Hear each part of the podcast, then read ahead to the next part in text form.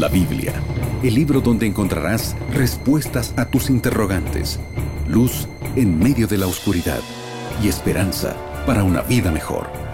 Conoce más de la palabra de Dios junto al pastor Joel Flores. Aquí comienza Biblia Fácil.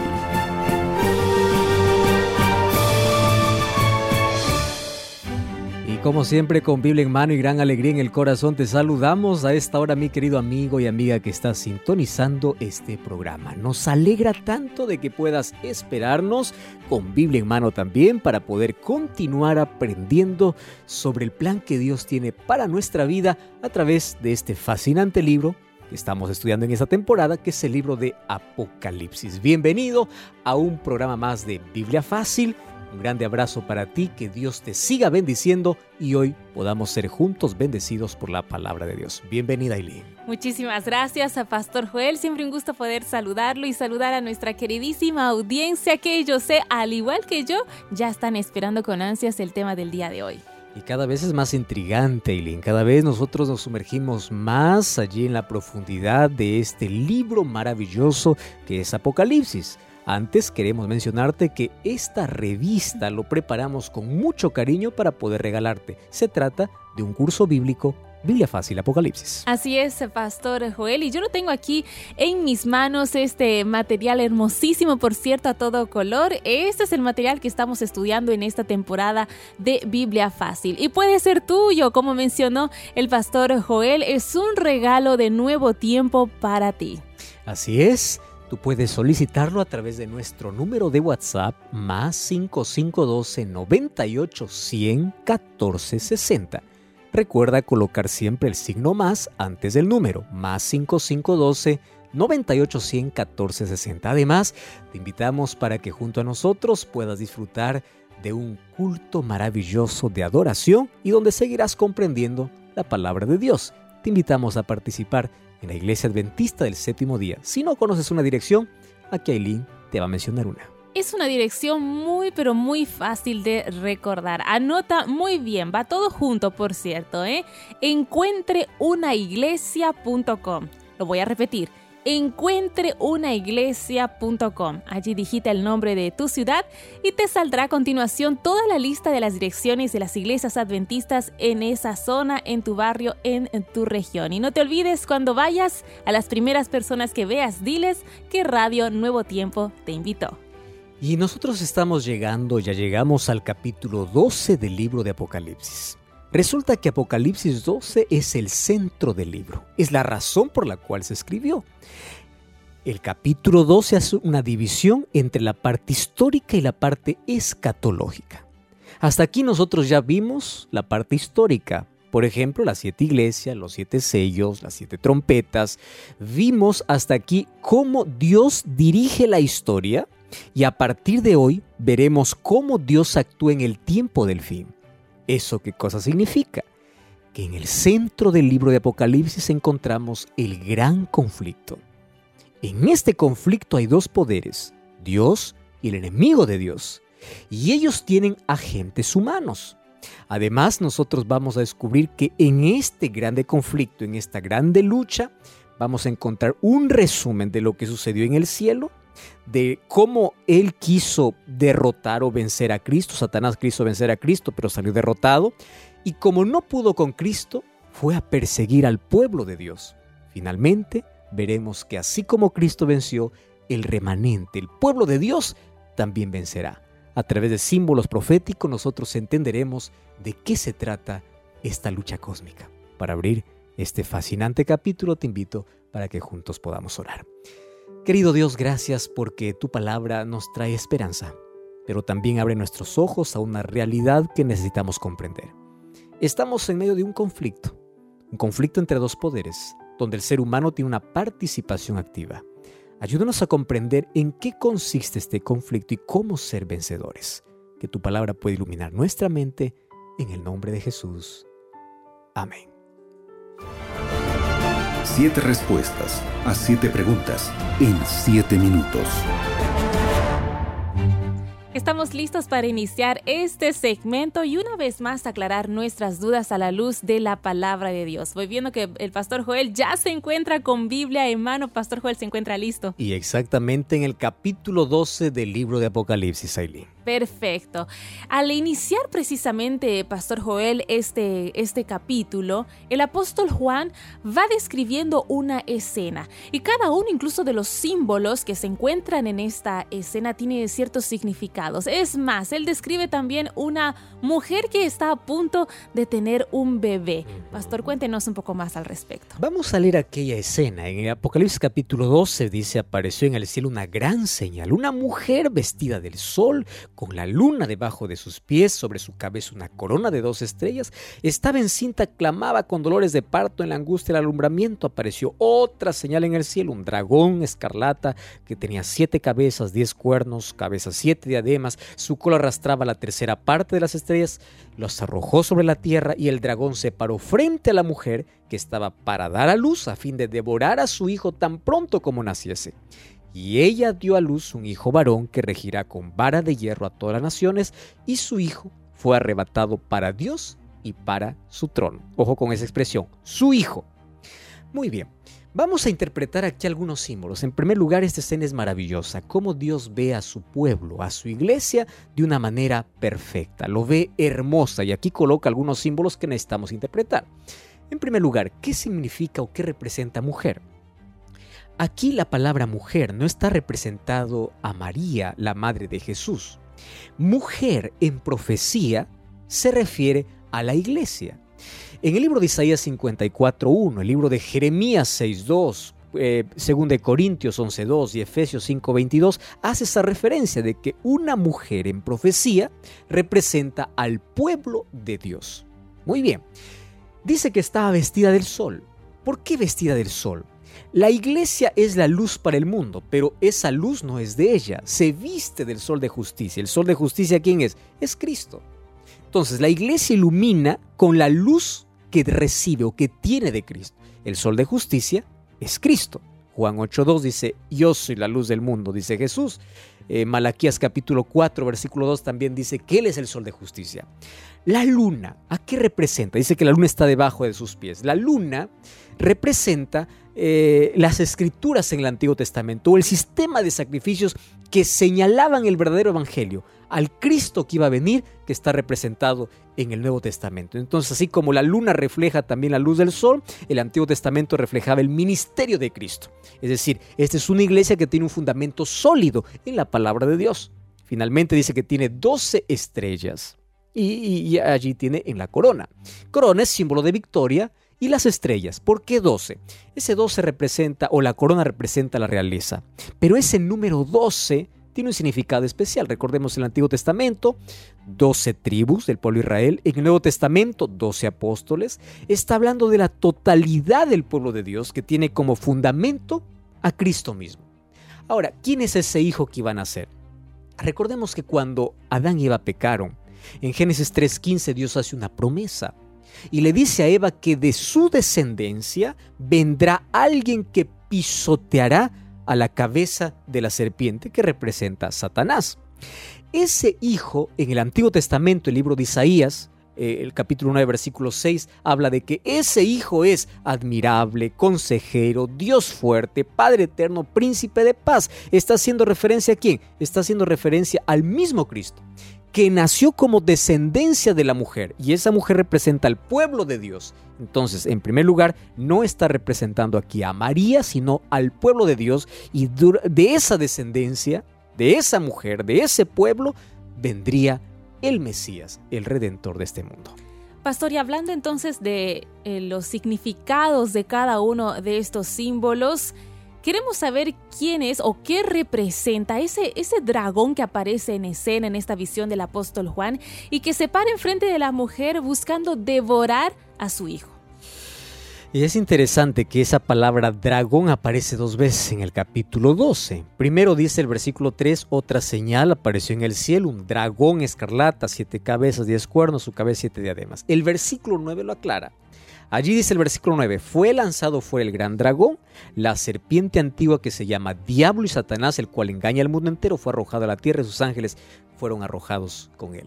Entonces, este dragón rojo, allí que tiene siete cabezas y diez cuernos, es el enemigo de Dios, es Satanás. Ahora, su primera rebelión fue en el cielo. Él quiso, él se sublevó contra Dios porque él quiso ser adorado. El libro de Isaías eh, capítulo 14 y Ezequiel capítulo 28 habla acerca de esa sublevación. Más también el versículo 7 hasta el versículo 9 dice que hubo una guerra en el cielo y en esa batalla él ya salió derrotado. Entonces, ¿quién es ese dragón que se para frente a la mujer? Ahora te voy a explicar por qué frente a la mujer para hacer guerra en dos dimensiones o en dos etapas diferentes. ¿Correcto? Es Satanás mismo. La palabra dragón en profecía representa al enemigo de Dios. Pastor, usted acaba de mencionar que, bueno, ahora que ya sabemos que el dragón representa a Satanás, el enemigo de Dios, de que hubo esa guerra en el cielo. Satanás se rebeló contra Dios. La pregunta es, ¿a cuántos ángeles? Él no se fue solo. ¿A cuántos ángeles él arrastró consigo en esa rebelión? Ahora, es interesante, cómo surgió el pecado en el cielo es un misterio. ¿Cómo un ser perfecto se rebeló contra Dios cuando no se conocía la revelación o la rebelión es un misterio? El asunto es que él engañó astutamente, vamos a leer el versículo 4. Su cola arrastraba la tercera parte de las estrellas del cielo. Estrellas representan ángeles o mensajeros de Dios. Y allí dice su cola. Cola en profecía representa falsas enseñanzas o tradiciones o aquello que esté en contra de Dios. Entonces, el diablo arrastró con su cola, es decir, engañó a la tercera parte de las estrellas. Estrella representa a los ángeles que estaban en el cielo. Entonces, ¿qué cosa hizo? Él engañó en el cielo. Y él no vino solo a esta tierra. Una tercera parte de ángeles lo acompañó. Solo que cuando vino a esta tierra, ya vimos también como en Génesis capítulo 3 habla de una estrategia muy antigua, como él se disfrazó y así consiguió engañar a nuestros primeros padres. Y así el pecado se introdujo en nuestra historia trayendo mucho dolor y mucho sufrimiento. Sin embargo, la Biblia nos declara que Dios ya había trazado un plan en la eternidad. Antes que Dios pueda decir haya luz, se dijo haya cruz. La cruz ya era el plan de salvación establecido para unir el abismo de pecado que abriría entre el ser humano y Dios. Cristo se pondría en medio para Él ser el único camino. Se pondría para Él ser la escalera que une el cielo y la tierra, la tierra y el cielo, el hombre y Dios que por causa del pecado iba, iba a venir. Ahora, recordemos que ese Jesús era la promesa de Génesis 3.15 cuando dice que habrá un descendiente es la primera promesa mesiánica. Ese descendiente sería Cristo. Ahora, ¿qué cosa hace Satanás? ¿Por qué dice que el dragón se paró frente a la mujer? Recordemos que Satanás en esta lucha usa agentes humanos. ¿Por qué se paró frente a la mujer? Cuando Jesús estaba por nacer este mundo, tú sabes que Satanás mismo provocó la muerte de miles de niños en toda Judea porque por orden de Herodes, Satanás quiso destruir a Jesús. Entonces, en primer lugar, Satanás quiere destruir, impedir que el Salvador pueda nacer en este mundo. Sin embargo, ya sabemos que un ángel apareció para José decirle, va para Egipto. Y así él se libró de la muerte. Su primer intento por destruir a Cristo falló. Entonces, este Satanás, este dragón que bajó con la tercera parte de los ángeles, en primer lugar quiso destruir el plan que Dios ya había trazado en la eternidad, destruyendo al propio Cristo. Y ya que, bueno, eh, Satanás, el dragón, no pudo destruir a Jesús, él vertió su odio en contra su iglesia, ¿no es así? Exactamente, porque una de las cosas terribles, Aileen, es que Satanás no se queda con brazos cruzados ante la primera derrota. Él insiste, insiste, y aunque él sabe que hoy está derrotado, él todavía sabe que puede ganar la batalla, ya no con Dios, pero sí con aquellos que dicen servir a Dios. Entonces, eh, Pastor Joel, siguiendo precisamente, ya que estamos estudiando el capítulo 12 del libro de Apocalipsis, esta visión de Juan, ¿por cuánto tiempo entonces la iglesia de Dios sería perseguida según, por supuesto, esta visión? Entonces, vamos a, tomar allí la, eh, la, pregunta que tú tomas y voy a leer el versículo 6, Aileen. Dice, la mujer huyó al desierto Entonces alguien dice, no, esta mujer representa a María. No, no, no, mira, aquí está más claro todavía, representa a la iglesia. La mujer huyó al desierto donde tiene lugar preparado por Dios para que allí le sustenten por 1260 días. Muy bien, ahí eh, el versículo, vamos a leer el versículo, a ver, el versículo 13. Allí dice, y cuando vio el dragón que había sido arrojado a la tierra, persiguió a la mujer que había dado a luz al hijo varón. Por eso una vez más, cuando te dicen no, aquí representa a María, no es María, es la iglesia, porque es la iglesia quien fue perseguida. ¿Qué sucedió? Como Satanás no pudo matar a Cristo, él continuó usando instrumentos humanos, ¿para qué? Para destruir al pueblo de Dios. Por ejemplo, Jesús dijo ahí en Mateo 10:22, que todos serán aborrecidos, que todos serán perseguidos. En Lucas 21, 12 dice que muchos serán entregados a la cárcel, muchos sufrirán por causa de mi nombre. Claro, como Satanás no puede derrotar a Cristo, él persigue a aquellos que siguen a Cristo. Recordemos que todos los apóstoles murieron en circunstancias muy difíciles, que Jerusalén fue destruido en el año 70, que en el Coliseo romano millares de cristianos allí murieron por causa de Cristo. Ahora, él no se quedó allí, él quiso desaparecer para siempre a todo creyente. Ahora es impresionante que en el versículo 6 dice que la mujer huyó al desierto, donde tiene un lugar preparado por Dios para ser sustentada por 1260 días. Ya descubrimos aquí que según números 14.6 y Ezequiel, o Ezequiel 14.6 y números 14.34, habla de que un día equivale a un año en profecía. 1260 días serían 1260 años. Solo que esta profecía de 1260 días tiene un equivalente en tres momentos o en tres fechas mencionadas de manera diferente.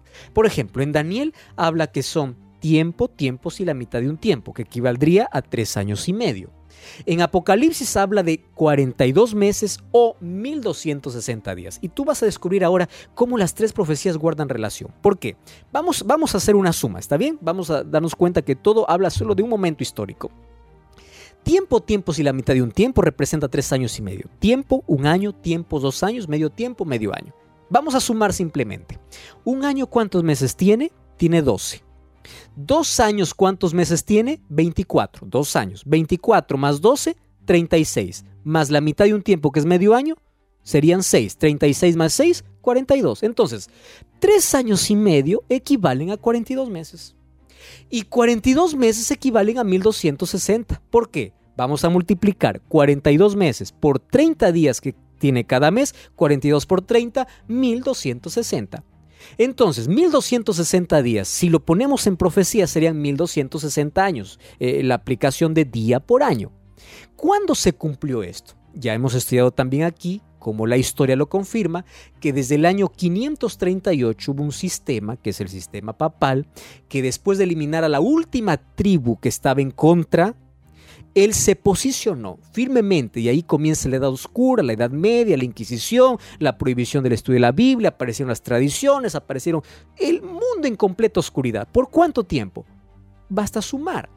538 más 1200 nos va a dar 1798. Exactamente como la profecía decía, porque en el año 1798, recordemos que Napoleón Bonaparte envía al general Berthier para tomar prisionero al Papa Pío VI y allí pierde toda autoridad y todos los derechos. Exactamente como la Biblia decía, 1260 años o 1260 días que equivale a 1260 años. Entonces, ese tiempo profético de persecución, los fieles hijos de Dios, aquellos que querían ser fieles a la palabra de Dios, tenían que huir de las ciudades. ¿A dónde? A refugiarse en la montaña. Por eso dice que la mujer fue llevado a un lugar preparado por Dios. ¿Cuál es el lugar? Es el desierto. Y allí los sustentó Dios, alejados. ¿Por qué? Porque si ellos eran descubiertos que desobedecían la voz del sistema papal, ellos finalmente eran aniquilados. A eso se refiere, a ese tiempo de persecución donde el dragón usa instrumentos humanos para perseguir al pueblo de Dios. Pastor, y durante todo este tiempo de, de persecución, ¿cómo Dios fue protegiendo a su iglesia. Eso es interesante. Mira, en el versículo 6 dice que hay un lugar preparado. En el versículo 14 dice se le dieron a la mujer las alas o dos alas de gran águila para que volase delante de la serpiente al desierto a su lugar donde es sustentada, ojo, otra vez aquí la profecía, tiempo, tiempos y la mitad de un tiempo. Ya vimos que esto es equivalente igual a 1260 días. Y la mujer o la serpiente arrojó de su boca tras la mujer agua como un río para que fuese arrastrada el río. Ese río representa las falsas tradiciones y cosas que eh, Satanás hizo. Mas no pudo eh, impedir que existiese siempre un pueblo de Dios en toda la historia. Ahora, qué interesante es ver que a pesar de la oscuridad completa durante la Edad Media, hubo siempre un pueblo fiel de Dios. Por ejemplo, ahí en Europa encontramos a varios pueblos como los valdenses, salvigenses, hugonotes, que eran fieles sinceros de Dios, que se alejaron de los tumultos de las grandes ciudades y se fueron a vivir en las grandes montañas. Y cuando dice que allí fue sustentada, allí en medio de la naturaleza, en medio de la soledad, adoraban a Dios. Esa gente sincera y fiel era fiel a la palabra de Dios. De allí aparecemos como luego aparece Martín Lutero y otras personas para poder restaurar aquellas verdades que habían sido pisoteadas por tantos siglos. Finalmente, Dios siempre sustenta y protege a sus hijos fieles. Ahora, pastor, después de esos 1200 años de, de persecución, usted decía que según la profecía, por supuesto, de la Biblia, esa iglesia salió del desierto. ¿No es así? Ahora, yendo a nuestros tiempos actuales también, ¿cómo podemos identificar entonces a esa iglesia que salió del desierto? Y yo creo que esa es la pregunta para nuestro tiempo hoy. Porque si la iglesia se escondió en el desierto, no toda la vida iba a estar en el desierto. ¿Cuándo iba a salir del desierto? Cuando termine la persecución. ¿Cuándo terminó ese periodo profético? En 1798. Quiere decir que después de esos 1260 años, la iglesia saldría del desierto. ¿Para qué saldría? Para proclamar la verdad. Entonces, ¿cuál es esa iglesia? Vamos a leer la Biblia. Apocalipsis 12, 17. Mira lo que dice la Biblia.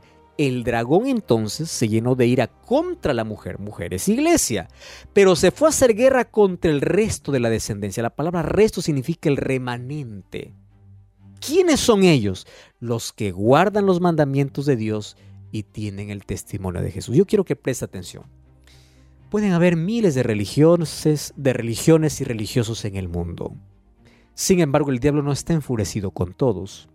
La Biblia dice que el dragón se llena de ira contra aquellos que guardan los mandamientos de Dios y tienen el testimonio de Jesús.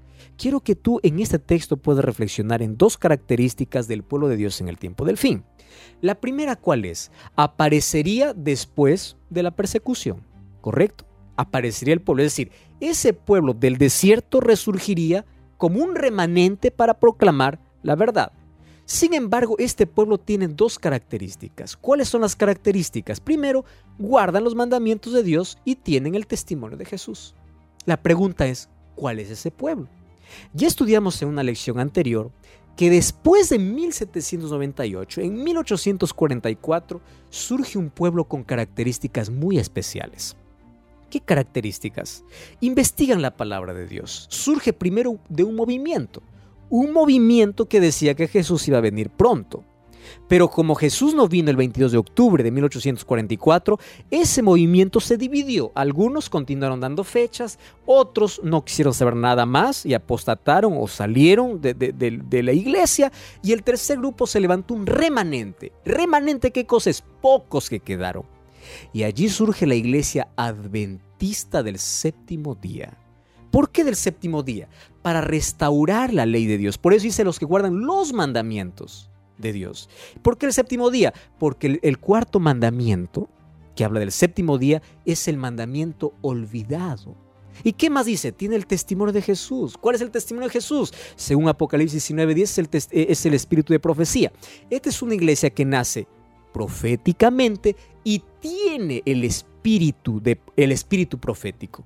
Y Dios lo demostró a través, o ese don profético, a través de Elena de Huay. Vamos a explicar eso con más detenimiento en otro momento, porque hay muchos que dicen que nuestra doctrina está basada en lo que ella dice. No, está basada en la palabra de Dios.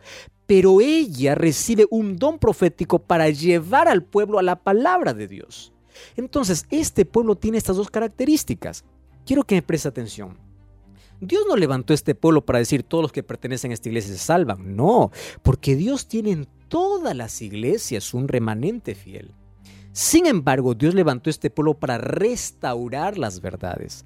Por eso vas a ver que esta iglesia proclama verdades impopulares, verdades que no se proclaman en otros lugares. Apocalipsis, Daniel, el juicio. ¿En dónde más se proclama eso? Claro, para restaurar la verdad que había sido pisoteada por más de 1260 años. Para eso Dios levanta ese pueblo. Ahora, pastor, eh, muchos eh, se preguntan, bueno, en un mundo que tiene tantas religiones, ¿Dios tiene solo una iglesia? Muy buena pregunta. Cuando vamos al libro de Juan capítulo 10 versículo 16 dice, yo tengo otras ovejas que no son de este redil y me conviene traerlas. Primero, Dios siempre tuvo un pueblo. Quiero que preste atención aquí, en el Antiguo Testamento era el pueblo de Israel. No por ser el mejor, sino que Dios lo encargó para que a través de ellos pueda todos los demás conocer a Jesús. Entonces, ¿por qué Dios levantó un pueblo en el tiempo del fin? Con la misma finalidad, para que a través de ellos la palabra de Dios que fue pisoteada pueda ser restaurada. Ahora, cuando hablamos de salvación, Dios tiene hijos sinceros en todo lugar. Pero Apocalipsis 18:4 dice que ellos oirán su voz cuando dice salid de Babilonia. Babilonia es confusión. Hoy tenemos más de 40.000 placas religiosas en el mundo. ¿Cómo saber cuál es la verdadera? Anda a la Biblia, empieza a estudiar cuáles son sus creencias y si surge después de, mil, de 2260 años, porque así dice la Biblia que un remanente surgiría, y tiene que guardar los mandamientos de Dios y tiene que tener el testimonio de Jesús. Ahora, préstame atención, Dios tiene fieles sinceros en todo lugar, pero un día escucharán la voz del buen pastor y se unirán para formar un solo pueblo. Pastor, eh, usted comenzó el programa de hoy narrando el conflicto cósmico entre el bien y el mal, entre Cristo y Satanás. ¿Cuál es el resultado final de esta batalla? Es lindo porque el versículo, el capítulo 12, versículo 7 dice, dice que finalmente es lanzado Satanás. Primero no solamente fue lanzado del cielo, sino que también aquí eh, la, Biblia nos hace una, declaración interesante. Dice el versículo 10, oí una voz en el cielo que decía, ahora ha venido la salvación, el poder, el reino de nuestro Dios, la autoridad de Cristo, porque ha sido lanzado fuera el acusador, el que los acusaba delante de Dios día y noche. Finalmente, en este conflicto, en esta guerra, ya hay un vencedor. Nosotros en, en sí estamos luchando contra un enemigo vencido que en breve será totalmente destruido. Entonces, en esta batalla ponte de parte de Dios porque finalmente con Él la victoria ya está asegurada. Pastor, precisamente hablando de victoria, para nosotros, para toda la humanidad hoy en día, que en sí eh, estamos involucrados también en este conflicto entre el bien y el mal.